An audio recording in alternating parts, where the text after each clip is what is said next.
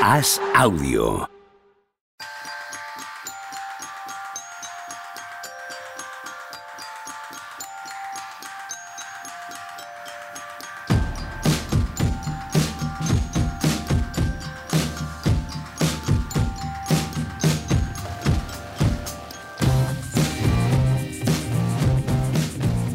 Hola, ¿qué tal? Hoy estamos al lunes 30 de enero del año 2023. Aquí a mi eh, siniestra. ¿Qué tal? ¿Cómo estás, Juanma Rubio? ¿Qué tal, Pepe? ¿Todo bien? Oh, qué programa viene. ¿Qué programa tenemos hoy? Y al frente no Estambul, sino el bueno de Tony Vidal. ¿Qué pasa? ¿Cómo estás? Muy buenas, ¿qué tal? Programón, se viene. Oh, tengo un análisis hoy y no es de sangre ni de NBA, ¿eh? Es, eh, tenemos que contar a la gente que hoy en el eh, grupo de, de, de WhatsApp de esto de mínimo veterano hemos encontrado unas Nos- sorprendentes declaraciones poco. de Tony Vidal acerca de la NFL que nadie, ninguno de los otros tres que estábamos en ese grupo, cuatro, entiendo que Vicente tampoco lo ha entendido, sabíamos muy bien a qué te referías, Tony. Quisiéramos Errático, comportamiento es, que- completamente errático. quizá alcohólico, quizás otro tipo de No. sustancias psicotrópicas. Levanta la mano si Sí, estamos diciendo algo que es. no deberíamos decir. Si- si Dice alguien- Javi, Machicado levantó la mano, evidentemente. Pero no iba por ti, Javi, iba por Tony. Pero sí, en- en- con el problema del alcohólico, Machicado hizo unos comentarios muy acertados el otro día con la NBA, sin embargo. O sea, esto, no, esto no tiene que ver, esto era más preocupante. ¿Qué te, Bueno, qué- ayer había que elegir entre, entre ver qué NFL. te pasaba con el partido? Joder, ayer- me puse. ¿Qué la te, llamó, qué te llamó tanto la atención? Sí. Mira, te voy a decir una cosa, Juanma. Ayer estuve a- tuve la camiseta de Mahomes en el carrito. Al final no la compré, pero estuve a punto de comprar la camiseta de Mahomes. Y dije, venga, Tony, relájate un poco. Tampoco te vengas muy Eh, arriba. bueno, imagínatelo con dos piernas. imagínatelo con las dos piernas bien al tío. Es el Doncic de. No, es el carry. Ah, es el Curry. Sí, vale, vale, sí, vale. sí, sí. Mahomes hace un- una huella en la NFL, desde mi punto de vista, claro, similar a Curry en la NBA y a Messi en el fútbol. Ya no es que sea el mejor, es que cambia el juego. O sea, de, hay un pre y un post Mahomes. Pero es, eh, a mí hay una cosa que me llama mucho la atención y es eh, cómo lanza. O sea, Sí, no, no, esto, a, a mí, ta- a mí- a mí lo mismo. A, a mí lo mismo Dejadme desarrollar, que es que no a lo bien que lanza, sino a cómo es su gesto técnico. No, no, ya lo bien también. Sí, no, a lo bien es obvio. O sea, No, pero, también inventa mucho. eh. Para el que no sí, sí. está acostumbrado a la NFL, es verdad que es, un, es tan heterodoxo, inventa mucho el pase lateral, el pase por debajo del defensor, el, sí, pero incluso el, el- el lanzamiento normal es, parece mucho más recortado. Es decir, le mete la misma. la- la- el- lo que es el gesto técnico Sí. de lanzar, ves a los otros y que llevan el balón allá detrás para meterle un montón de palanca. Lo y él- mismo, lo mismo que Curry, no te estoy diciendo. Ese- Sí, una el- cosa. el- el- la mecánica de Curry es tan Pues diferente. ponte tan- a Lamar Jackson de Baltimore Ravens, verás muchísimo mejor como lanza. Vas a flipar. Vale. Nada que ver. O sea, es una Estos no cosa. juegan que nada que ver. no Eso es verdad, nada sí que que lo ver. podemos firmar. No, estoy, estoy ironizando, estoy ironizando. Vale, vale. Pero no, joder, muy divertido. Oye, es bueno yo, el jodido, ¿eh? yo no he contado Es bueno. nunca. que- Análisis y- top Yo, NFL hoy aquí en el mínimo veterano. yo- yo he jugado a fútbol americano con protecciones y casco. ¿Ah, sí?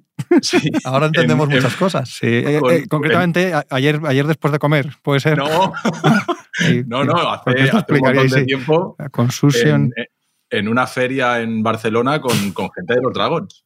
A ver, era una exhibición en una feria, ¿no? Pero, pero, hostia, es que la película, cuando te pones un casco, hay que decirle a la gente, tú prueba a jugar a cualquier deporte con un casco de moto y verás lo que ves. que de repente dejas de ver nada y pasa todo, dices, ¿de dónde ha salido este y dónde está el otro y todo ese tipo de cosas? ¿Dónde está la defensa de Kansas City? Joder. Joder, iba a decir La de yo, segunda línea. Iba a la decir- primera está brutal. iba a decir yo que no los íbamos a leer un poco por tal y ya los está leyendo. ¡Qué puto animal! Joder, empiezo a tener sueño. He confundido CBS con OBS. El 7 Basta, con CR7. Eso. Yo ahí, Hombre, yo- ya también sí, digo, sí, sí, exa- yo ahí- exactamente qué está pasando por la cabeza de este yo- hombre. yo ahí me preocupé. Hombre, al final ha acabado como un partido del Madrid. Con, un- ¿Cómo? con el ¿En qué sentido? Metiendo la pelota entre los tres palos, ¿no?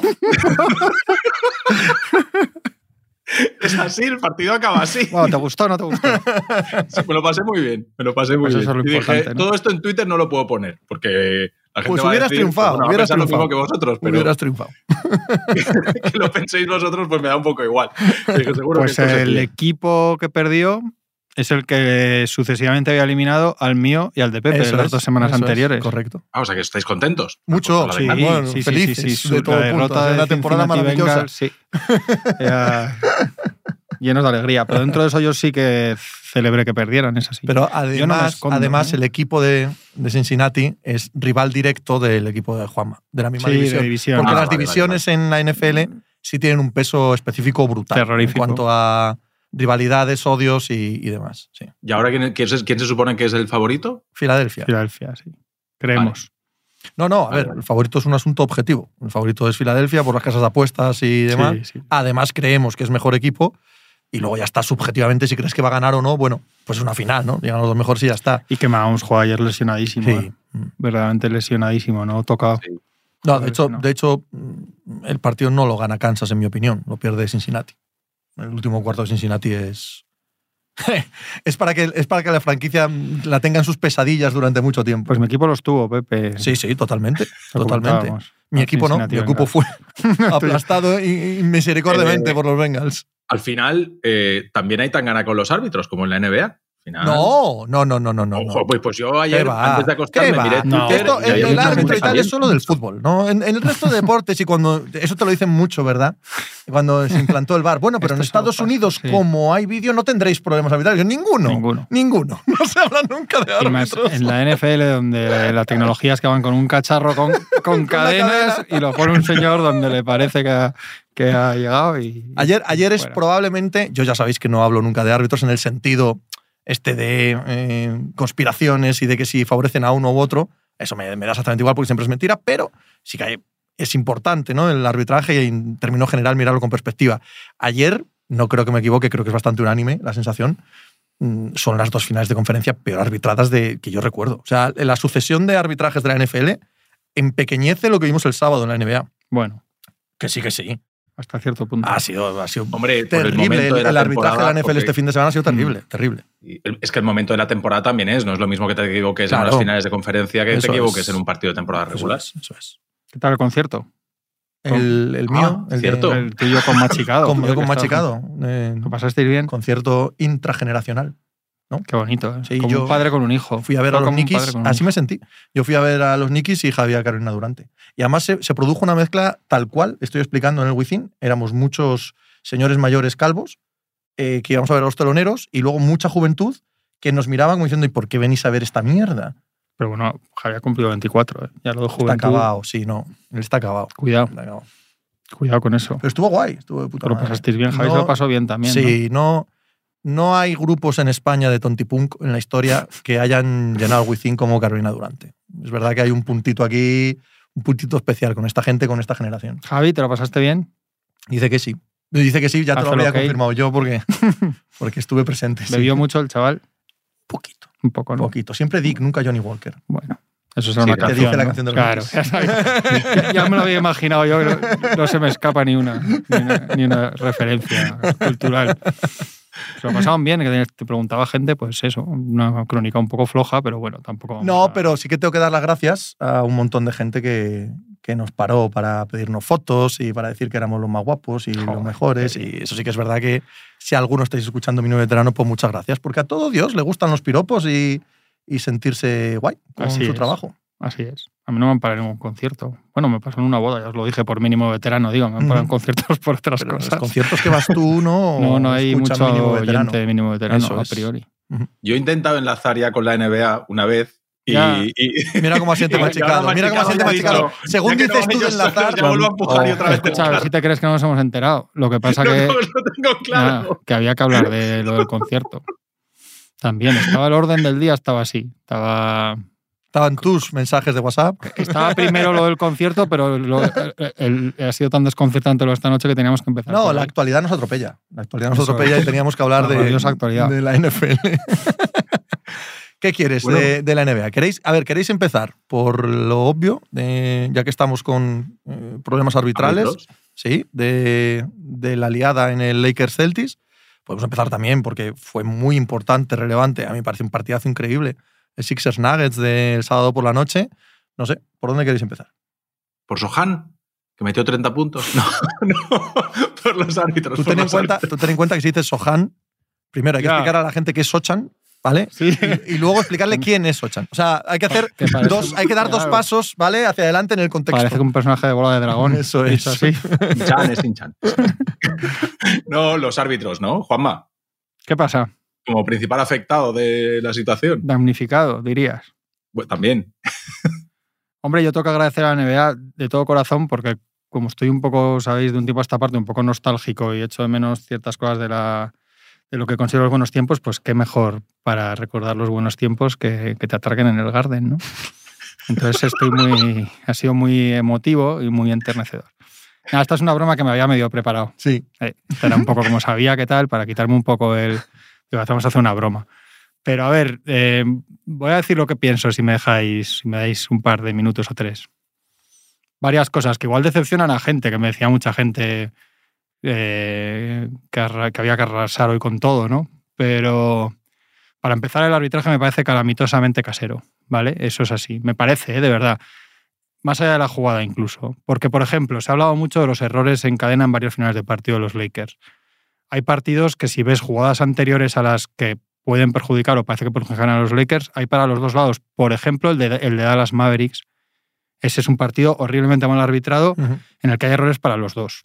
Eh, los últimos, en las jugadas decisivas, en los que eh, los Lakers protestan, no dan más al ojo contra los Lakers, pero está mal arbitrado en los dos lados. Y bueno, eh, es verdad que ha habido varios partidos eh, que en los finales de partido ha habido decisiones que yo creo que han perjudicado a los Lakers, lo cual es curioso porque de entrada yo tengo clarísimo, aunque luego haga bromas, que lo último que quiere la NBA es que a los Lakers les vaya mal. O sea, que nada querría más la NBA que a los Lakers en el play-in y, en los playoffs, a los Lakers y a LeBron James. O sea, cualquier, cualquier creencia de que esto no es así es simplemente no tener noción de cuál es la realidad y cuáles son los intereses y cuál es el negocio de la NBA, ¿no? Yo creo.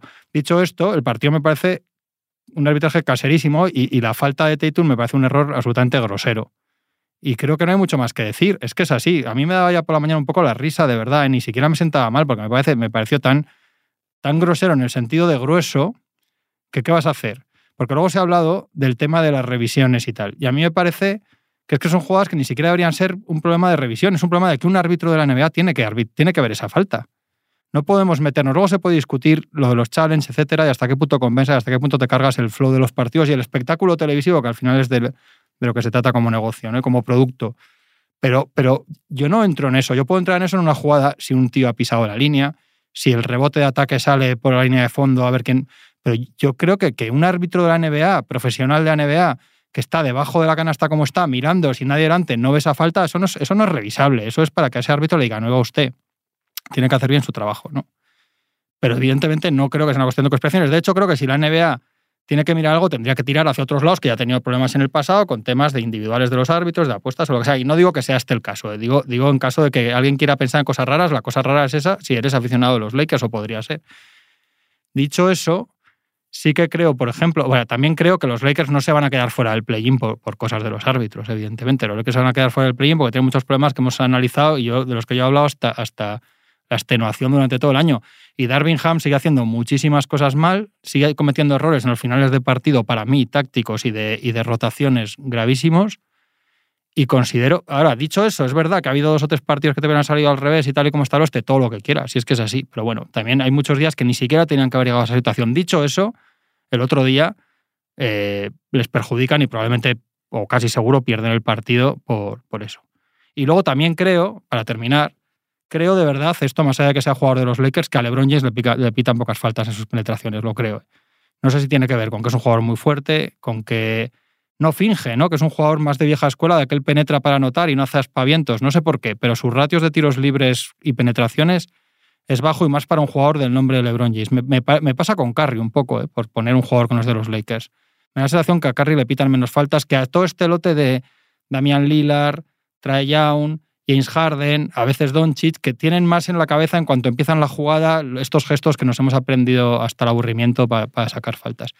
Me da la sensación, pongo un ejemplo de un tío también fuerte físicamente, Joel Embiid. Joel Embiid es un jugador mucho más, mucho más consciente y mucho más, que tiene mucho más en la cabeza, que le hagan faltas y tira mucho más tiros libres. O sea, quiero decir que la jugada el otro día, siendo muy grosera y muy señalada por el partido que es, pero me parece que, que es verdad que con LeBron pasa esto. Pero bueno, es otra cosa que va al margen de esto. Y dicho esto, y termino con el último punto de todo lo que quería decir, el arbitraje de la NBA, y lo he dicho más días, lo hemos hablado aquí, vamos, creo que lo hemos dicho todos, está en un momento de verdad calamitoso. El arbitraje de la NBA está en muy mal momento y esto es un debate que va más allá de esta jugada y de este partido y que ya no tiene que ver, porque se ha debatido mucho tiempo con lo de las normas. Si se pitan muchas faltas al de fuera, eh, o sea, perdón, al de fuera, a los de fuera, digo, a los jugadores de fuera, lo de, la, lo de la permisividad a los atacantes, lo de que ya no hay Dios que defiendan esta NBA, lo de forzar las faltas del defensor, tiras rondos encima de él. Es que ya no es un problema de concepto, es un problema de que arbitran mal. ¿No? Totalmente, totalmente. Y yo añadiría, porque me parece peor todavía, eh, cómo cortan el flujo de los partidos. Claro. Eh, la manera de arbitrar. No, no digo que, que no, digo hay, hay hay muchas noches unos recitales de, silbato que te dejan loco, te sacan del partido. Eh, te encuentras unas cosas en un partido en el siguiente. O sea, que realmente ya no es un problema de debatir si hay que arbitrar así o si era mejor en los 90 o este debate que había hace un año. Es que realmente ahora el problema es que te guste lo que te guste, el baloncesto que te guste, los arbitrajes para mí están en un momento muy malo. Y, poco más tengo que decir. No sé qué pensáis. No sé si es que había gente que. No sé, ¿qué, vas a decir? Pues que se han equivocado, que el arbitraje para mí en, muchas jugadas fue muy casero y. Eso, eso. Eso es lo que querían. No, pero ya está. pero, ya, está. Pues ya está. Pues, pues, ¿Qué vas a hacer? Pero en general, eh, jugar fuera de casa o jugar dentro de casa, sabemos que es algo que, en caso de la duda, mm, suele caer del lado del local. Es decir, la, lo mismo si hubiese sido en el crypto.com probablemente hay muchas decisiones que no hubiesen sido igual. Y no es el hecho de querer que gane uno u otro. Que sí, estoy muy de acuerdo con todo lo que has dicho. Es, es, algún, algún matiz o alguna cosa añadir. Eh, y más el TD Garden. En esos momentos en los que aprieta, igual que el crypto.com, los momentos calientes, aprieta y cuando el árbitro no lo tiene claro, tiende a, asegurarse el aplauso local y no el broncazo de todo el mundo. Eh, respecto a lo de que comentas del arbitraje, estoy totalmente de acuerdo. ¿eh? No hemos visto nunca pitar así de mal. Tampoco hemos visto nunca la sensación de, que todo, absolutamente todo, se protesta. Tú te pones ahora, y tú, Juanma, que, te, ves más partidos antiguos que yo, pero yo de vez en cuando me pongo alguno, y no tengo esa sensación de que los 10 jugadores protesten absolutamente todas las decisiones arbitrales, ¿Qué es lo que pasa hoy en día. Tú miras el partido y por muy clara que esté la jugada, porque es que hay veces que se nota que es que uno ha tocado el balón y lo ha tirado fuera, todos, todas, todas las acciones se protestan. Y todos, todos los acciones, todos los jugadores se protestan. Todos igual no. Evidentemente, Doncic, LeBron, hay jugadores que protestan mucho más y hay jugadores con mucho menos rango y, y poder en la liga que protestan mucho menos. Pero es que cualquier circunstancia, uno toca el balón, se va afuera, qué raro es un árbitro, una decisión, un pitido, y que no haya un jugador quejándose de eso. Y añadimos el tema del flopping. Me parece que ese es muy condescendiente con los floperos. Me parece que si queremos que se pite bien, hemos de ayudar a los árbitros a que se pite bien. Y no podemos permitir todas las quejas y todas las simulaciones y todos los engaños que están haciendo siempre, de rodear, de cintar y buscar el cuerpo. Jorín, es que es muy difícil pitar. Y si, y si ya pitar a 10 honestos es difícil, a 10 tíos que con este nivel están engañándote en todas las jugadas, pues lo ponemos difícil. Probablemente el nivel de los árbitros también es más bajo que nunca y hay veces que te das cuenta que les falta conocimiento del juego. Por ejemplo, en los parones que decía Pepe. Jolín, oye, ¿por qué no ponen un tío en la NFL? ¿No, no hay un tío pitando fuera del partido? Pregunto. Sí. Sí, ¿verdad? Sí, pues ¿por qué no ponen uno? Y, y oye, eh, que tenga más poder de decisión, que no tengan que parar allí. Y a la vez, yo sí que creo que les hemos de dar la potestad a los árbitros de cuando les salga de las narices, pero solamente cuando de verdad sea algo significativo, que se puedan ir a revisar, que no necesitas usar el challenge del entrenador, que, joder, faltan 15 segundos y voy a tomar una decisión, y ha pasado algo que me, me están montando un Cristo Padre. Oye, pues somos personas y al igual que los jugadores fallan un tiro libre o fallan triples liberados, pues hay un árbitro que a lo mejor estoy mirando el balón o la mano en la cadera del tío, del tío que defiende en lugar de estar mirando arriba. Pues, pues, joder, pues puede ser. Ayudémosles y démosles herramientas para que no estemos, para no futbolizar esto, para que no sea todas las semanas. Es que no me han pitado mal, no sé qué. He visto antes un, una, un goaltending de, de Gobert a Damian Lillard el año pasado, que era un 2 más 1 a falta de 9 segundos. Hombre, pues no se, monta, no se montó el circo que se ha montado esto, porque Gobert y Lillard no son Tatum y LeBron James. claro, pero, que eso hay que entenderlo también, claro. Sí, claro. Claro, eh, errores arbitrales, ya hace unos años que vemos que la liga de, va en de deterioro. toda la vida. Sí, Quiero sí, decir, claro. este, tampoco usemos lo de futbolizar, que, que toda la vida hemos tenido de esto. Sí, siempre, sí, en todos los deportes, ¿no? A veces miramos un poco por encima del hombro con cierta sensación de no, es que estas ligas son mejores. Que no, hombre, que no. Que Sí, tenemos las mismas miserias y las mismas estupideces que el resto. Pero yo lo que sí que creo es que, que estando de acuerdo hay que tener cuidado porque si entras en una carrera de tecnologización, digamos, o como Sí, queráis llamarlo, en contra de eso también, sí. acabas no haciendo justicia porque sigue habiendo errores, aunque solo sea de criterio de apreciación, y sigue habiendo quejas, sigue habiendo damnificados, aunque sea, si se hace lo que dices tú, que, que- que entiendo la idea y el concepto y, y en- y como esencia lo comparto, pero ya entonces la queja va a ser ¿por qué no revisan? ¿Sabes? ¿Por qué han revisado esa y no la nuestra? Y entonces lo que acabas es en finales de partido sí. que se revisan todas las jugadas. Y entonces te quieres pegar un tiro. Y prefieres que yo quiero. Si os Sí, acordáis, sí. lo dije un día hablando y dije, es que prefiero que, que- que se equivoquen, pero contra mi equipo que se acabe. Total.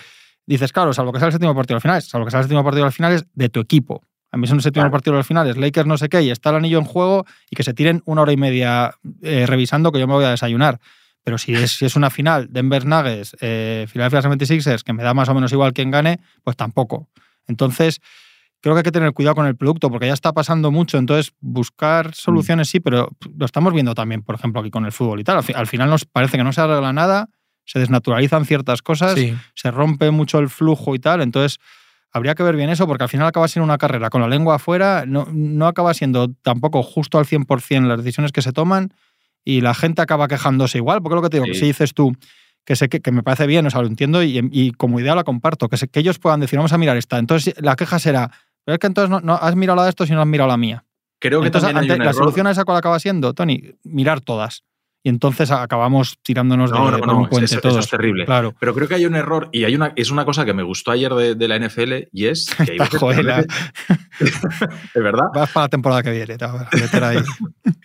eh, que no necesitas, Jorín, que hay veces que, que a la primera o a la segunda repe lo tienes claro. Es que tardan una hora en cada, cada vez que se paran. Es que los protocolos de revisión son muy Sí. complicados porque tienen que cubrir todos los Sí, eh, sí, sí, sí, espectros, lo no sé, solo esa jugada en concreto. En todo caso, entonces yo- Tony, hay, hay jugadas que eliminan equipos en playoffs y que todavía en las ciudades, Claro. año- Sí. años después, son anatema y líos gordísimos. O sea que al final también pasa, ¿eh? no creas. Y va a seguir pasando. Sí, Yo sí. es que después de muchos años de experiencia en todos los deportes con la introducción de la tecnología, eh, he llegado a la conclusión de que el, único camino lógico, que tampoco te asegura nada, ¿vale? Porque la polémica va a existir siempre, el único camino lógico es tender a proteger el, el espectáculo en sí, ¿vale? La fluidez, la rapidez y la lógica. La lógica no tiene por qué ser justa, ¿sabes? O sea, hay que imponer eh, tanto el sentido del juego, el sentido natural del juego, de lo que está pasando, y el sentido del espectáculo a la justicia. ¿Y por qué digo esto? Porque la justicia no existe. O sea, la justicia deportiva es una entelequia muy compleja, ¿vale? En la que tú puedes decir, eh, todas las faltas se pitan, todos los dobles se pitan, todos los fuera se pitan correcto y tal. Es que no existe. O sea, eso es una utopía. ¿Vale? Entonces, hay que dejar eso un poco de lado. Por supuesto que quieres que todas las cosas sean lo más perfectas posibles, pero como tienes que equilibrar aquello de que si tienes que elegir, ¿no? Entre eh, eh, bueno, barato y rápido. Y solo puedes elegir dos de tres, ¿no? Porque siempre eh, la tercera pata se te queda descolocada. Elige lo que vaya con el flujo del juego y con la lógica del juego. Y tú, en la lógica del juego, que intervenga lo menos posible la tecnología, que intervenga lo que el pavo que está allí haya notado, haya sentido. Sin duda, te vas a comer faltas como esta, sin duda. Va a haber un problema. Pero es más eh, natural que en el 90% de las que no se lo coman, no estés deteniendo el juego y no estés creando problemas alternativos, como son la sensación de desamparo en la justicia porque tienes la tecnología. Eso hace mucho más daño que el equivocarte en la falta. ¿No? Es, es no que te equivoques en la falta, sino que no la has ido a ver, que no lo has parado en la repetición y tal. Entonces, añade un sobrecoste de justicia aún. Bueno, pues olvídate de eso. Olvídate de eso. Trata de ser lo más lógico posible con el flujo del juego. Es que hay un... y, y, vamos, por desgracia, en mi punto de vista, en todos los deportes al contrario. Sí, hay... A tratar mm. de poner negro sobre blanco en la ley todos los supuestos imaginables y todos los protocolos imaginables en los que eh, debe actuar el árbitro y no, y debe actuar la tecnología y no. Y esto nos está dando unos carajales absolutamente insoportables en todos los deportes. Es que hay un rango de jugadas que son muy obvias, que son la, la si la pelota toca la línea en tenis, Sí. la línea de gol en Claro, fútbol, eso está correcto. estupendo porque eso es ¿no? La centésima ¿no? o la décima de segundo si sale Y el balón de la eso, mano si o os no. acordáis en el Mundial con la- el centro este de Japón, que sí, Sí. se veía. O sea, hasta eso al final estás ahí luego Perfecto. cinco días analizando ángulos de, de cámara y tal. Pero, pero yo creo que, que es muy peligroso porque, porque es que hay jugadas que incluso, es un poco lo que decía Pepe, desnaturalizas a veces y suena raro, pero ni siquiera lo que es, lo que es legal es lo justo, lo lógico de ese deporte. Eso, mira, en fútbol pasa mucho con, el, con las fueras de juego que se pitan ahora Sí, sí, sin duda. cuando hay un talón y dices, oiga, señores, esto se inventó para que un tío no saque ventaja de estar adelantado, no, no para que un tío tenga medio dedo de la mano adelantada, que, que- que el gol no es por eso, ¿no? Mira, en baloncesto hay una jugada que nosotros lo hablamos a veces en la redacción, un caso, son las típicas que revisan de fueras de, que salen de fondo y le ha tocado a uno y es muy claro que uno la va a despejar, igual roza al del otro equipo cuando está saliendo, pues ahí dices, si es más normal que aunque le haya rozado al otro equipo, la bola sea para ese Claro. porque el que me la va a dar y, Eso y- es. y no es lo justo y no es lo que yo entiendo que una vez que te pones tienes que pitar tal, pero dices, pues en realidad, ¿no? Cuando uno le, le- le da un manotazo para robarle el balón y cuando, y cuando le ha dado el manotazo la pelota le roza un poco en el muslo al otro y dices, tío, pues dásela, ¿no? O sea, que hay casos, que Mm, hasta sí, casos sí. así dices, ni siquiera que sea lo justo, o sea, lo, lo- lo- lo legítimo, tiene que ser lo justo. Y a mí, luego, a mí- yo también estoy muy de acuerdo con lo que ha dicho Tony de, de la actitud de los jugadores, ¿no? Se acaba convirtiendo en, en imposible. Ya, pero ¿cómo luchas contra Por- eso? no, Yo- porque yo, además- estoy de acuerdo, ¿eh? pero Sí, ¿cómo- técnica, con- técnica. es además, imposible además- luchar. además creas, un, creas un clima de histeria alrededor de todo, Sí. porque los aficionados al final tengan razón o no, tú ves a un tío protestando y al final te deja llevar. Yo creo que tiene que ver con, con que hay una generación de jugadores, lo que hablábamos, que, que- que fingen más y, y que se han acostumbrado, que viene ya de... Yo creo que el primer maestro de esto, de, de esta época, yo creo que es James Harden, ¿no? Que, que, que convierte la... Puedes mirar hasta Paul Pierce La- no te, bueno, no, no te hace sí, daño pero tampoco, digo de esta de ahora, Sí, de, convertir, ¿no? De, la, de pues llevar el tema este de los analytics y la eficiencia, decir, pues qué mejor que tirar 28 tiros libres, ¿no? Que meto el, el 92%. Eh, y luego que tienen mucho poder los jugadores y cambia su actitud. Es que eso también, eso- y eso tampoco tiene vuelta atrás en el calendario, ¿no? Yo estaba le- leyendo hace poco la biografía de Julius Erving y él habla de todo esto, de la actitud, y decía, es que si comparáis muchas veces a, a los jugadores de antes con los de ahora y en muchas cosas no se puede comparar porque no teníamos ningún poder en nada. Entonces, igual ante los jugadores decía el árbitro tal y ellos decían pues tal y, y- y te callabas y ahora dices, oye, ¿sabes quién soy yo? Y antes, antes tenía una autoridad que no tienen ahora.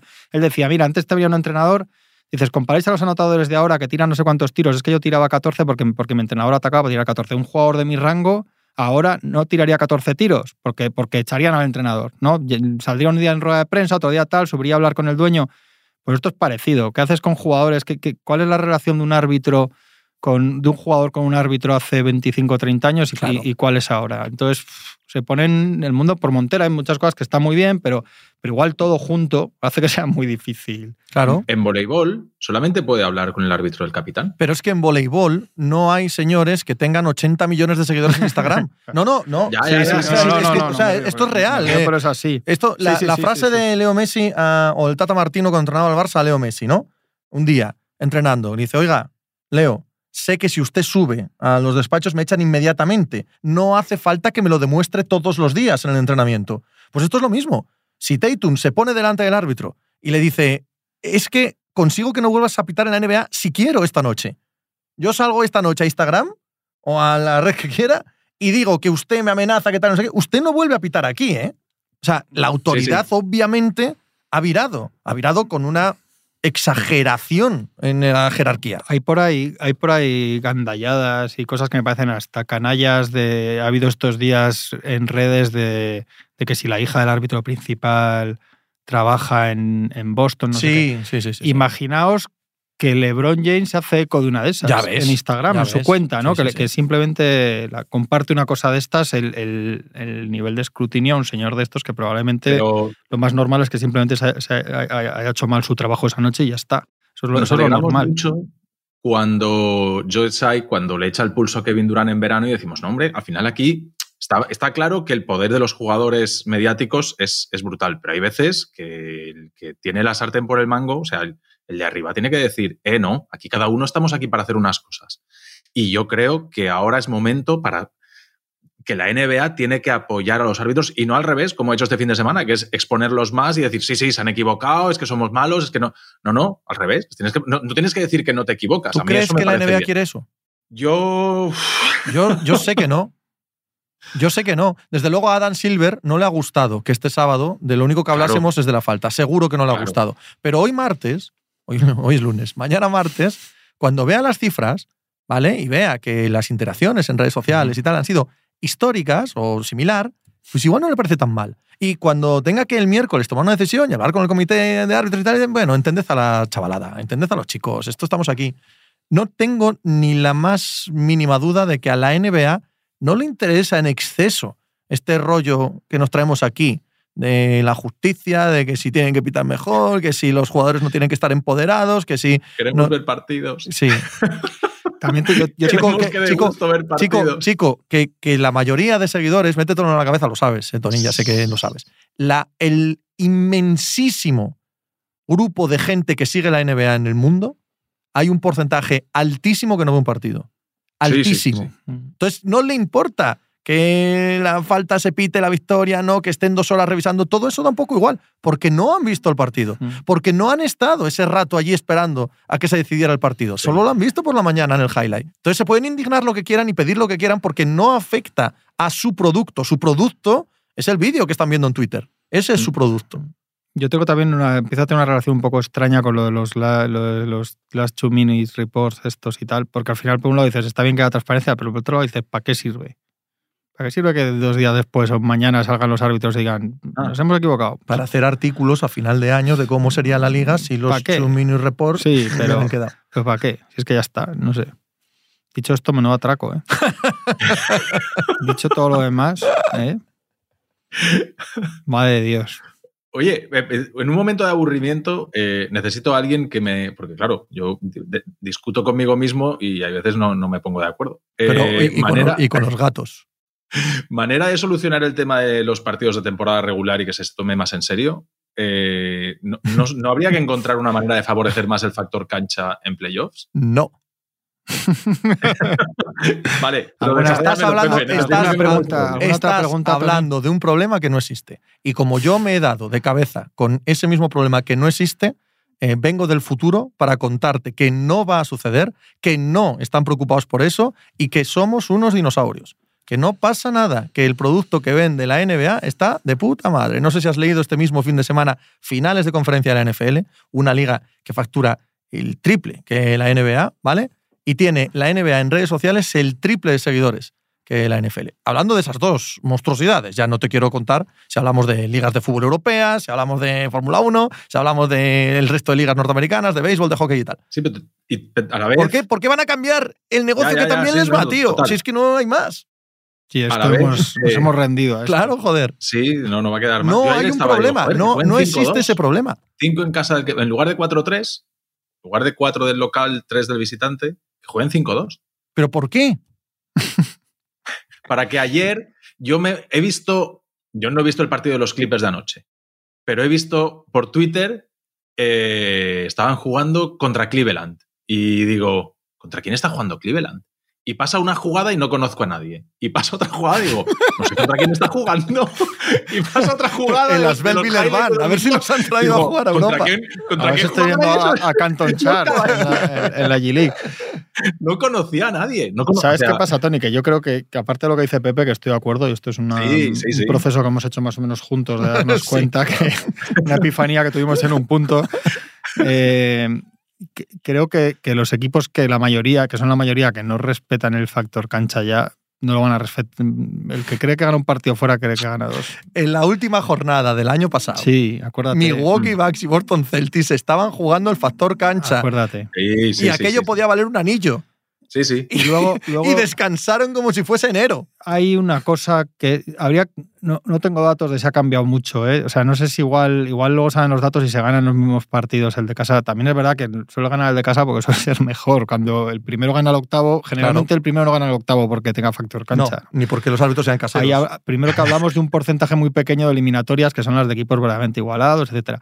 Sí. Pero luego es que yo creo que ha cambiado tanto el tema desplazamientos, alojamientos, mm, Putadas que, te arma, sí. putadas que te arma el equipo Sí, de casa con los Eh, termostatos todo y ese tipo de demás. problemas, hoteles encantados y incluso el ambiente en los pabellones también no es la, la cosa mm, troglodita de, de antaño y etcétera. Entonces hay- hay muchísimos pabellones de la NBA que tú vas a un, ves un partido de playoffs del de casa y, y te- y no te imponen mucho, ¿eh? O sea, hay- son un puñado los que dices, jo, esto. No, y tiene que ser una eliminatoria, lo que dices Claro. tú, que el, el aficionado piense que está igualada. Y al final Es un en la- y En la cuenta de Quero, del de que sea, va a ser cuántos equipos al final, creo, ¿eh? que sería, cuántos equipos realmente nos importa esto con este, con este, con este? Y, y eso que nos compensa más esto, o que este, este y este tengan las piernas, no sé qué. Y siempre, si- yo creo que siempre van a encontrar una excusa para, para que esto sea parecido a lo que. Mm. Porque si no, di, haz las eliminatorias como. Lo que más que cinco, lo que sería de verdad Oye, es a un partido como la NFL. Tú que sabes mucho más que nosotros de esto, ¿en Turquía se probó? En Turquía se probó a que los partidos de temporada regular contasen para los playoffs. Es decir, el, el playoff no era a 5, era a 5 más los partidos de temporada regular. De tal manera que si el Fenerbahce había ganado los dos partidos al EFES en temporada regular, empezaba 2-0 la serie, que no era a 5, era a 7, claro, pero Joder, no me acuerdo de esto. Eh, yo, eh, yo creo recordar que lo intentaron un par de años, pero no, nunca más me pregunté. No me acuerdo. Igual solo fue una idea. no Igual no solo fue una idea que no llegaron a aplicar, ¿eh? No lo sé, porque yo desde luego no lo sigo, claro. Como experimento no me parece mal tirada. Pues tampoco. yo, yo, ri- o sea, quiero recordar que, que al menos un año lo aplicaron. Quiero recordar, pero no sé qué tal funcionó, no, ni idea. No me acuerdo. No- me extraña, ¿eh? que no, no me suena y me extraña, pero luego lo miraré.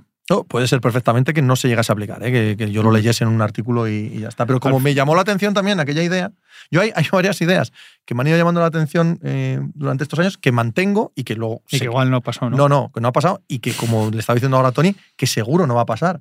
Yo aquella idea que leí del, del draft que me pareció maravillosa y luego nunca nada más nadie la puso encima de la mesa, bueno, pues por lo mismo, porque no hay que arreglar ningún problema, porque la liga está encantada con el lottery, está encantada con el tanking, entonces no hay que arreglar ese problema, aunque a mí me moleste. ¿Qué más da que a mí me moleste ese problema? Pero aquella norma o aquella idea de eh, que fuese el número uno del draft, el equipo que más partidos ganase una vez eliminado matemáticamente de playoff, me parecía gloriosa, porque se lo dabas a un mal Sí, equipo, sí, sí. pero un mal equipo que no tiraba la temporada, que no perdía aposta. Entonces, bueno, me parecía una idea muy brillante. Efectivamente, se quedó entre el que la escribió y yo. Son los dos, las dos personas que seguimos hablando la de aquello. es que juegue todas las noches en bid contra Jokic. Oh, qué partido. Esa Qué es la partido. solución al. Nuestros amigos de la Crónica del Sofá, al menos mía- mis amigos de la Crónica del Sofá, que tienen un, un bot que se llama Sophie Alert para poner la valoración de los partidos, eh, pero sin spoilers. Para la gente que lo ve por la mañana, que vean cómo fue el partido. Es un algoritmo que han creado en el que meten pues, si está igualado o no, si hay muy buena actuación individual, si son buenos equipos o no. En fin, lo suma todo, ¿vale? Le dio una puntuación perfecta. Yo ya iba a verlo cuando me levanté el domingo, pero cuando vi aquello dije, ¡oh! Allá vamos. Sí, no, no, es, es, es una de las preguntas, Pepe, y, y tú que tienes el, el Twitch por la tarde, que te, a, a mí es una cosa recurrente. Jokic Embiid, Sí, sí. pues, y, y claro, uno tiene dos MVPs, está camino del tercero, el otro no tiene ninguno, y cuando defiendes a. Jokic, cuando defiendes a Embiid, eh, a veces es difícil poder explicar, oye, no, es que eh, en el uno contra uno, todo el impacto defensivo que tiene, es cierto que eh, Jokic hace mucho mejores a sus compañeros en bit, no, en bit es más finalizadores en, en- en sí mismo, pero, pero es que el debate es ese. Y Ya, cuando es que- en bit viene y viene con ganas, es un jugador difícilmente parable y probablemente si lo tienes que parar, Jokic no es el jugador que lo va a parar. Mi, mi- mi debate no es cuál es mejor, Jokic o Embiid. Mi debate es si tú tuvieses que elegir uno para tu equipo, ¿cuál elegirías? Creo que ese es más, más interesante. El factor salud ahí es clave. Bueno, pero todo, suma, todo cuenta, claro. Claro, ¿Tú claro. escogerías a Jokic? Pues escoge a Jokic. ¿Sabes lo que te quiero decir? Eh, súmalo todo. Es ahí donde ves de verdad lo que piensas con respecto a los dos. ¿Sabes? No quién merece el Mm. MVP. Bueno, pues este año se lo pueden dar a uno, el año que viene a otro, da igual. Pero A tú un cuál. partido, a un partido, No, te estoy diciendo a 82 más 7 Claro, de eliminatorias, claro. querido. claro. Claro, es sí. que va- A, a och- a 82 y 16 para ganar el anillo, Yo- ¿sabes? Es que Jokic, es que en bit todos los años le pasa lo mismo. Y el año pasado lo vimos con los Raptors. Claro, pero es un factor, es un factor que no es Claro, desdeñable, claro, Para mí es el diferencial. Correcto. Todo lo demás, eh, hay muchos pequeños factores que caen, quizá pequeños factores hay más del lado de Embiid que el de Jokic, pero para mí ese es que la diferencia es enorme. Yo iré de Embiid a Jokic en su momento y de momento sigo en Jokic. No voy a cambiar por un partido del otro día, cosa que entiendo lo contrario. El problema de estos debates es que se ha llegado a un punto, yo creo por culpa de las redes sociales y tal también, que parece que si, que si eliges a uno o dices uno, parece que estás diciendo que el otro es, que, lo, que, estás quitando al otro. Porque en este caso las respuestas es que el otro, que ya sé que es buenísimo, son los dos buenísimos, joder, por eso estamos discutiendo esto, pero... La, frase, la frase dame el que te sobre también es buena para estos debates, ¿eh? dame el que te sobre. Eh, pero en este caso en concreto, y dada la personalidad de ambos, sobre todo la de Envid, todo lo que está haciendo referencia a Juan Maura, de redes sociales, de que parece que detestas a unos y cosas, es bueno. es bueno para el espectáculo. En este caso en concreto, hace que todos los Philadelphia-Denver, eh, cuando estén los dos, son muy atractivos. Se convierten en muy buenos partidos. Entonces, a nosotros como espectadores nos viene bien que, se caiga mal y que de verdad quiera demostrarle que es mejor que él. Serían unas buenas finales. Estas deportivamente. No creo que la NBA firme debajo de lo que digo. Bueno, pero... otro tema que habría que tratar, pero no quiero tratarlo hoy. ¿eh? Vamos a seguir con esto. Ojo a la NBA si, si consigue eh, factorizar, si esto pasase. Esa rivalidad. No, no solo la rivalidad, sino vender la moto de que Filadelfia ha jugado las tres grandes finales de la misma temporada. Ah. Que eso pasa mucho más a menudo de lo que parece en el deporte norteamericano y de lo que mandaría la estadística. Es una cosa brutal la de veces que, como coja el carril una ciudad, se meten los 3-4 equipos en, en, la cima. Pues es una de las finales posibles. ¿Cómo? no estamos hablando de, vamos, no estamos hablando de ninguna tontería. De una, cábala tonta. y los Phillies, ya han jugado a la World Series y los Eagles van a jugar a la Super Bowl. Pero sería deportivamente sería una buena eliminatoria esa. Otro aplauso a la NBA con esto de la semana de las rivalidades. ¿eh? Ha conseguido ahí. Se han inventado algo. Sí, sí, sí, se han inventado algo decente. Sí, estoy de acuerdo con Tony. Sí. Ahí a, finales de enero, que sabemos que es un mes que deportivamente tal no sé qué. Aunque el, eh, mejor, el mejor de esto fue Jackie Baum, el, el entrenador de los Nets, que le preguntan: ¿qué le parece la rivalidad Knicks-Nets? Dice: Eso no es una rivalidad. Dice, pero ¿cómo que no? Dice, no, que es una rivalidad. Y me parece que dijo Missouri, Kansas, o no, no sé cuál dijo, de una rivalidad Missouri, Kansas. Esto no, esto no tiene nada que ver con una rivalidad.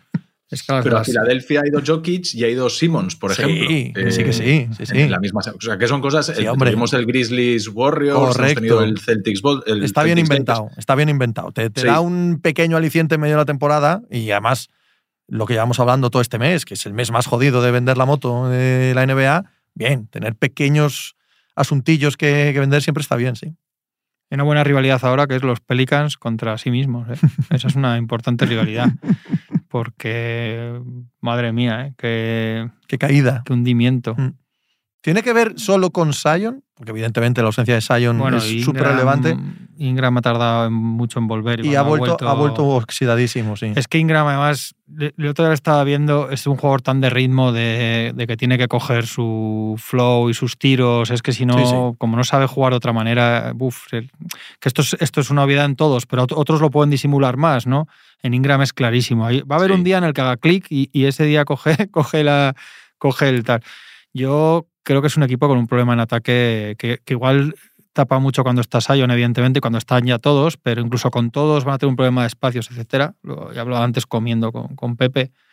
Los Her Jones y tal se han parado en un punto. Este jugador el año pasado nos parecía tremendo y va camino de ser un Zaibul en el sentido de, como no ataques un poco, da igual lo bien que defiendas. y, y, yo, sobre todo, los dos últimos partidos que he visto ellos, de, que he visto un par de las rachas hasta de ocho derrotas, creo que son, me da la sensación que no meten una sola canasta fácil. Todas sus canastas son un, son un sufrimiento, una jugada individual de McCollum, no sé qué, o sea, tienen un, un tapón puesto. Creo, creo que no, no, sé si leí ayer que en las ocho derrotas no han pasado que su tope anotador es 103 puntos. No sé si igual me estoy equivocando, pero me pareció leerlo y me llamó mucho la atención porque, claro, ocho partidos en esta NBA sin pasar a 103 puntos es rarísimo. Pero es que están octavos ya, ¿no? Sí, pero es que me, parece un pelín injusto. O sea, me parece que es de los equipos que más ha sufrido a nivel de lesiones con, jugadores importantes. Claro, ahí dicen, no, hombre, pero han tenido McCollum y Avalanchunas, ya. Pero el equipo de verdad está sin el 1 y sin el 2. Y tú te pones a mirar todos los demás equipos y le quitas el 1 y el 2, y el 2 te acaba de llegar hace cuatro días y ha estado mucho tiempo fuera y tal.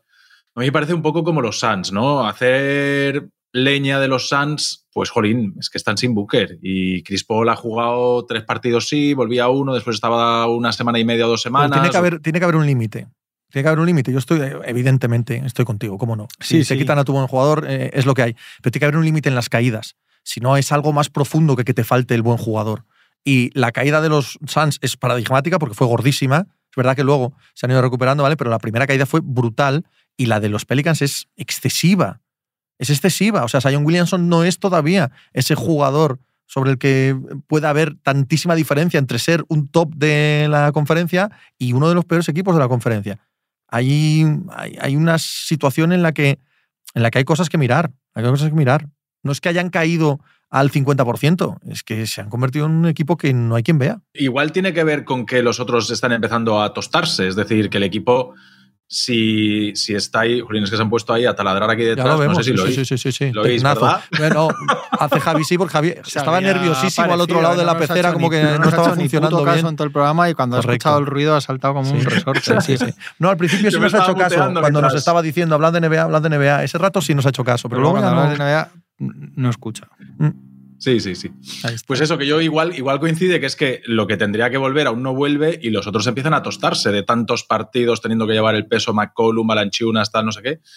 Eh, yo es que cuando te falta el jugador sobre el que se asienta gran parte de tu manera de jugar, yo creo que hay que dejarles un poco. Y en teoría Zion vuelve pasado el All-Star o para el All-Star o por ahí. En teoría sí. Yo no ¿Me creo que sea tampoco, sí, no creo que sea tampoco un jugador eh, como lo de Ingram, ¿eh? de que vaya a jugar el primer partido, el segundo partido ya a tope y los Pelicans van a empezar a ganar partidos. Es un jugador que también necesita ¿eh? de coger su ritmo. Y no me estoy refiriendo solo al físico, sino a esa manera de jugar tan dominante en la zona y tal. Requiere de. Es un poco diésel eh, alcanzar la velocidad de crucero para Zion Williamson. Que cuando te quieres dar cuenta, estamos en abril. Y se van a plantar en. Claro, y que está todo Dios igualado. Y se van a plantar en final de temporada por, por unas desgracias u otras sin haber tenido casi al, al quinteto tipo, sin haber resuelto ciertos problemas y sin haber cogido ciertos automatismos, lo que hemos comentado aquí de, de si Ingram y Sion, a quién le das la bola, si metes a Sion por fuera o atacando de cara. Eh, todo eso no lo- ya, no, ya no van a tener el lujo casi de tener un mes y medio para probarlo al ritmo que van. Y encima, claro, si te metes atrás, igual llegas sin probar con todo eso y ya, ya tienes que jugar contra, contra los Nuggets en vez de contra el séptimo. Entonces, a ver. Mirando cómo van. Están eh, ya. Están octavos, yo Sí, creo. sí, están ya Lo que octavos. claro, sí, octavo, sí. octavo en el oeste significa que mañana puede ser quinto. Bueno, pero lo que hablábamos la semana pero- pasada, que, que no es tan sencillo porque juegan entre ellos. O sea, tampoco es tan sencillo coger y ganar seis partidos cuando todo el mundo está tan igualado, ¿sabes? Han perdido ya el corte de. Claro. Seguro el de Sacramento, yo creo, ¿no? Y- Bueno, el de Sacramento sigue estando ahí, pero Bueno, tanta, tanta igualdad, esto no te lleva a pensar, bueno, pues ganamos 8, Ya, ya, ya. de 10, ya, pero es que nadie gana 8 de 10 en, en este grupo. Ahí están los más. Y luego ahí va- puede haber alguien que se, que se lleve el disgusto. ¿eh? Al- Alguno de estos le va a caer la lesión tonta de tres semanas y es Carry o es Doncic o es el que sea y, y con el poco margen que tienes, alguno de esos igual se, se No hay lleva un disgusto. ¿eh? No hay ninguno. Si es que es, eh, iba a decir fascinante, flipante, y es, la verdad es que resulta hasta triste, resulta un tanto triste. Hoy estoy citando canciones de los Nikis una tras otra. Resulta un tanto triste que los Timberwolves vayan quintos con la temporada que, que están haciendo. Porque verdaderamente es una mala temporada. A ver cómo, a ver ver cómo vuelve vuelva, Towns, A ver lo de sí. Towns cuando A ver vuelva. cómo lo encoge, ese, cómo lo encajan ahí, elefante, sí, ese sí. elefante en la cacharrería. Estos están cogiéndole gusto a jugar sin Towns. Y ¿eh? con Kyle, Pero- y pero- con Anderson. Kyle pero, Anderson. pero, pero que no se lo cojan porque se acaba, se Claro. acaba eso. Eso no hay ninguna posibilidad de que funcione. O por lo menos que los Knicks no se enteren que no quieren. por lo menos que los Knicks no se enteren que no quieren que juegue Towns. Los Eso es Knicks están por. Anunobi ahora mismo. Vale, Lo que está Bueno, más Anunobi, más Anun- es... Anunobi está en el mercado para mogollón de Mm. equipos. Lo, lo he escuchado también para Memphis, para un montón, pero claro, te están pidiendo tres primeras. Sí, te están pidiendo. tres primeras y un buen jugador. de- Hombre, Anunobi con Thibodeau podría pasarse 10 partidos seguidos sin sentarse, ¿no? Anunobi Sí, podría pasar de podría 10 batir el récord de 10 minutos partidos este sin de sentarse de- y los Knicks dando tres primeras rondas, un buen jugador, dos buenos jugadores, qué coño, por Anunobi podrían pasar de ser sextos en el este a ser sextos en el este. Sí. sí, sí, sí, sí, sí, sí, sí. Es que es lo que iba a decir, que es que este tío, eh, como segunda tercera espada, muy bien, pero, pero, pero Viendo, No a Julius Randle, viendo a Julius Randle jugarse claro, media vuelta claro. de 6 metros, pues le va De a dar hecho, un poco igual. probablemente bajase valor de mercado, porque, porque tocaría menos balón que en un sí, equipo así más colectivo como es. No hemos hablado de la renovación de Miles Turner. Muy bien hecho por parte de Indiana. Movimiento Sí. genial por parte de Indiana y por cierto, que no le quita del mercado. No, claro. O sea, el que, el que quiera seguir escuchando a Miles Turner en los rumores de De traspaso, hecho, que el lo siga el haciendo. que crea en él y le quieras, mejor el traspaso Mucho ahora, mejor. que lo tienes ya amarrado. No solo amarrado, sino a gran precio. Porque eh, tres años por 60 millones o dos años por 60 millones. Es que no es verdad. Son dos años más este. De ahí le han metido 20 kilos este año, porque claro, con el espacio salarial que tiene Indiana pueden meter lo que quieran, y te quedan 20 millones el año que viene y 19. Entonces ya no solo no es Spearing, que lo tienes amarrado este verano, sino que lo tienes a un precio estupendo. Totalmente. Claro, si quisieran traspasarlo, es mejor así que antes de la renovación. uno de los problemas del traspaso antes era precisamente, lo decíamos, que, que el que se lo llevara sabía que en junio tenía que, Claro. que negociar un contrato nuevo con él. Y ahora ya por no. mucha pasta y ahora ya no. Entonces, dado que se come esta parte del salario, claro. Indiana, lógicamente, porque no necesitan para nada el espacio salarial, lo que han hecho es abaratar el traspaso. Abaratar el traspaso por el jugador, encarecerlo ellos. Quiero decir, si hay puja por el jugador, van a darle más al equipo de lo que le darían hace una semana. Está muy bien, ¿eh? y, es, y es un planteamiento que no habíamos visto, ¿eh? porque como normalmente los equipos van súper al límite por arriba, Sí, pocos mantienen la flexibilidad por abajo para en un momento dado hacer un movimiento de este tipo. Es decir, bueno, pues yo te... Porque los equipos que suelen estar en esa situación traspasan. claro. Claro, Eso es lo curioso de esta situación, claro. pero está muy bien, está muy bien. Sí, sí, es un muy buen movimiento y, Sí. y probablemente te indique que Indiana va a ser vendedor en los próximos 15 días.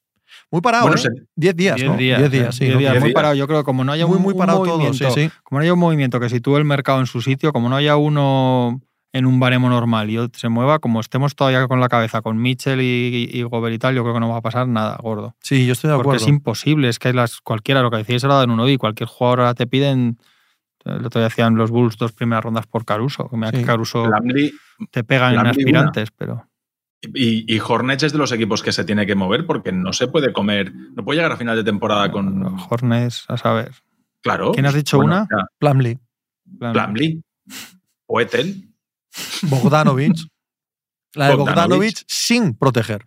Sí, sí, sí, sí, sí. Es que la diferencia va a estar ahí, Claro. las protecciones. Sí. Al final, se van a dar, yo creo que Pero se es van que a dar jugadores como. Bogdanovic y Caruso y algún otro así que si te imaginas teniendo un impacto en los playoffs importantes. Se habla cuando salió lo de los huevos de Caruso, imagínate. No, hombre, si por un el precio, así, haciendo lo que hacía el año pasado. por el precio correcto, todos los que hemos dicho, por el precio correcto, Miles Turner, Anunobi. Sí, sí, Ostras. claro, ese rango. El problema, era- el problema es si el precio es el que te piden es de All-Star. Entonces, claro, ahí ya no. Yo creo que no va a pasar. Yo ojalá me equivoque, ¿eh? pero creo que va a ser un cierre de mercado. Dicho esto, igual luego se lía, porque No. esto, esto cae en cadena luego a veces. Pero casi nunca se lía. Es que nadie va a pagar mucho por John Collins al final. Eso es, es. que estamos siempre igual, es todo lo mismo, pero bueno, veremos. Pero hay muchos equipos que, muchos jugadores que acaban contrato y que van a tener que sacarles de. O sea, que va a llegar verano y van a. O sea, yo creo que hay muchos general managers que no van a querer estar cogidos por las narices eh, diciendo ahora este quiere renovar o no y se me va a ir gratis y se me va uno, dos, tres jugadores en verano que por no haberlos movido ahora, que no me van a. O sea, que, que no los necesito de aquí a final de temporada.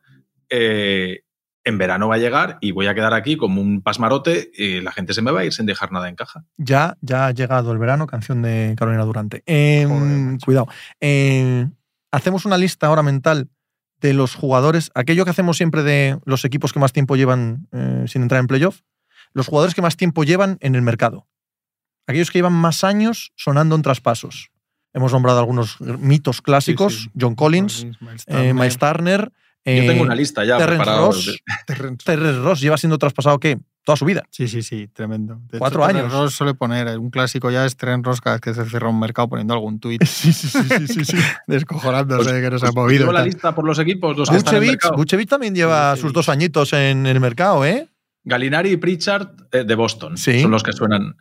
En Milwaukee, Ibaka y Grayson Allen. Grayson Allen también. o sea, sí, lleva un tiempo Grayson Allen. Lo que pasa es que lleva meses, ¿no? No es como estos que estamos hablando, Mm. que es que, en fin, son Hall of Fame del mercado de traspasos. Zaibul en Filadelfia. Sí. En Brooklyn, Patty Mills, Joe Harris, Seth Curry, Cam Thomas. Sí, sí, el que pueda llevarse a todos. Eso, con que les traigan uno que valga algo, se los lleva a todos. No hay problema. Cleveland, Caris Levert, Simmons, eh, que le pegó, un, le pegó un capón el entrenador el otro día gordo a Ben Simmons. eh. Cleveland Cavaliers, Caris Levert, Coro Josman. Eh, Miami Heat, Duncan Robinson, Kyle Lowry. Oh, Duncan Robinson, Sí, maravilloso, maravilloso Duncan New Robinson. York, New York Knicks, Derrick Rose, Evan Fournier, Cameron Reddish, Obi Toppin. Hostia, Terry Ross también. eh. Y Eh, Reddish lo que pasa es que cumple con la Reddish ya promesa. va por una Es traspasado, segunda, ya- eso es. Ya va por una segunda. Sí, sí, sí. Dentro de poco te la van a dar a ti. Te van a dar una primera a ti. para que te lo lleves. Atlanta Hawks, John Collins, Bogdanovich, Justin Holiday. Justin Holiday. Indiana Pacers, Buddy Hilt, Miles Turner, Chris Duarte. Qué clasicotes. Lo de Duarte menos, pero los otros dos, qué clásicos también de, de esta temporada. Chicago Bulls, Busevich, Lavin, Kobe White. Mm, Lavín no. Hay que a Caruso. Lavín lo han es que no sé si extendido. poner a Caruso ahí con dos rondas. Es dos más primeras. probable que traspasen a DeRozan que a Lavín. ¿Sí? Sí. A Lavín ya le han extendido. Sí, sí. Eh, Toronto, Van Vliet, Gary Trent. Siempre está así a cama ahí sonando Anunoby. allá a lo lejos. Washington- Anunobi, tío, que te lo has saltado. Ah, bueno, es que, es que, yo, es que yo soy de los que creen que Anunobi no, no va a salir. No, no, y yo. Pero no, pero estamos hablando de rumores. Sí, sí, el es 90% verdad, de es esto no verdad, van a es salir. verdad, Es verdad, toda la razón. Eh, Washington, el que es una Kuzma, pero yo creo que. No, no, no, no, no. El movimiento de. Hachimura es Sí, clarísimo de que Kuzma se queda. ¿eh? Sí. Pero creo que lo tienen apalabrado. ¿eh? Sí, Yo creo que ahí. Kuzma lo van a extender allí. Igual sí. hacen algún menor para poder pagarle más. Hacen algún movimiento pequeño de mover a algún, alguien que tengan en contrato el año que viene para poder pagarle más dinero en verano. Orlando, Qué buen Gary movimiento, Harris, ¿eh? Y de, y de maravilla todo Washington otra vez.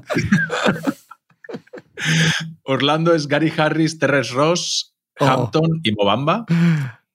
Hampton. Terry Ross, tío, qué maravilla. Charlotte Hornets, Terry Rozier, Kelly Oubre, Harry Mason Plumlee. Charles Hornets pon la franquicia, sí. no, no te equivocas. Ha, ha llegado un mensaje al grupo de WhatsApp PS de San Antonio eh, diciendo que San Antonio estaba interesado en ya. Este es Jalen, Jalen McDaniels, Ajá. el de Charlotte. Sí. Bueno, Hombre, no pescaréis al otro.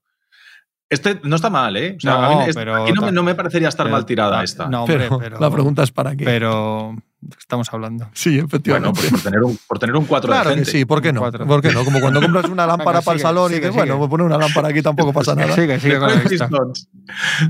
Bogdanovich, Sí. Noel, Sadik Bey, Sí. que ha sonado. Sí, Ahora sí que parece sí. que hace unos No, días no, que sí, menos. porque, pero- porque pedimos dos primeras, pero no, no Claro. porque no queramos empaquetarlo, no porque no queramos empaquetarlo con toda la alegría del mundo. Hostia, Pepe, el otro día, Killian Hayes. Sí. Numerazos, partido- ¿eh? Numerazos, Killian Hayes. El primer partido del banquillo. Sí, Ganan los Pistons. sí, El único jugador con más menos negativo Sí. de todos los que habían jugado sí. de los Pistons, Killian Hayes. No te digo yo, numerazos. Bueno, el único. Se, nos cae, ¿eh? Se El nos cae el chiriquito. pero, no había, pero no había mejorado mucho.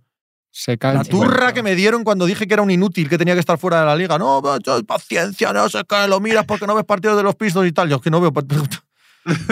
A mí me dicen lo mismo con Sohan, que metió 30 puntos el otro día. No, siempre que alguien está en desacuerdo con tu opinión, dices Sí. es que no ves los partidos. Y yo, ya Sí, quisiera Pepe. yo, ya quisiera yo tener una vida plena y no tener que ver esta mierda, pero aquí estamos. Me, me- me he preparado un ligero vídeo, no sé si vamos a poder al final emitir esta noche, pero tengo un vídeo preparado para cuando pueda de Sohan. El triple del cojo, eso que explicas tú todas las semanas, el triple, o sea, que le Yo, defienden. yo digo le el triple del paquete, pero bien, te entiendo, te el triple entiendo. del perfecto, paquete. eso vale, es, sí, ok, sí. y el triple del paquete. Pues eso es Sohan. Le defienden, los tri- le defienden el triple desde dentro de la zona. Oye, acelera que está Machica poniéndose nerviosísimo, diciendo No, pues que, que lo paramos aquí y que acabamos con el Es que este. le, el gusta que hables de NBA, pero hasta cierto punto. Ya cuando llegamos Claro, a, sí, Sohan sí, y ya. tal, ya dice. Encima, encima que él está venía- pensando quién es Sohan. Sí. Venía Michael Porter Jr. ahora. Michael Porter Jr. O sea, déjalo ahí, déjalo ahí en cliffhanger. Vamos a dejar aquí a la peña. El jueves hablamos de la conferencia ¿Quién has oeste. dicho ahora? Danny Green. Daniel Green, ¿eh? Sí, Está hombre, Green. No, no, está en la tele. Está en la tele allí y están sus compañeros de mesa Que diciéndole que le traspasen. El 1 de febrero vuelve a jugar. O sea, mañana. Es uno pasado mañana juega, ¿no? Danny Green. Creo que sí. Pues no te creerás, tío, que no estoy siguiendo yo la saga Danny Green con toda la intensidad que debería. Así que no lo sé. ¿No le sigues en Instagram? Danny Green fue una de las mejores historias de eh, college cuando yo empezaba a ver college. El año en que todos los de North Carolina, en bloque, decidieron volver al año siguiente para ganar el anillo y lo consiguieron. Que eran Sí. Tyler Hensbrough, Ty Lawson, em, Danny Green y Wayne Ellington. Y decidieron los cuatro volver. Oye, que los cuatro hicieron carrerita. son luego NBA. O sea, college, es un- sí, una sí. locura. Kawhi Leonard tiene dos anillos gracias a Danny Green. Y LeBron 4, gracias a Danny Green también. ¿No? y nosotros tenemos que cerrar unos cuantos, ¿eh? gracias a Danny Green también. ¿Quién? que tenemos que cerrar el programa gracias a Danny Green. Ah, eso es. eh, nos han matado un poco Tony con la lista esta. un poco. No, pero ha quedado en el este. Ha quedado. Claro, claro. lo ha hecho perfecto. Sí, la acabando gente en no el este. Ah, queremos- Entonces tenemos el Joder. jueves el oeste. Tenemos aquí a la gente pendiente. comiéndose las uñas. Comiéndose- Comiéndose las uñas. El lunes. comi- No, las uñas no vamos a comer el lunes. Oh, oh, cómo las tira también. ¿Cómo vende, eh? ¿Cómo vende? Tenemos una sorpresa preparados para todos vosotros el lunes. Sorpresa para nosotros mismos. Para nosotros mismos. La contamos en otro momento, ¿vale? Estén ustedes pendientes. ¿Estará Westbrook en la lista Eh. de los Lakers? Ah, quién sabe. Veremos. No, voy a, Eh, no, voy a- no lo voy No a dice decir. nada, Tony. Eso No, no, no, se lo no, he no, intentado no, no. sacar y no, no, hay no, manera. No, no, no, no, déjale, déjale No, que no, mantenga no, no. suspense hasta el jueves. taladro ese que tiene allí, no. A la Tony. Nos vemos. Venga, Adiós, chao. Juanma. Chao.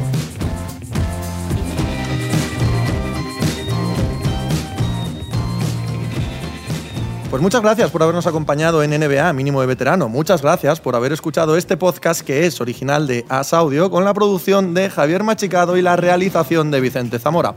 Síguenos en redes sociales arroba asaudio para no perderte nada y recuerda que puedes escucharnos en la sección de podcast de as.com, en la aplicación del diario As o en tu plataforma de audio preferida. Un saludo de Pepe Rodríguez con la compañía de Tony Vidal y Juan Marrubio desde la redacción del diario As.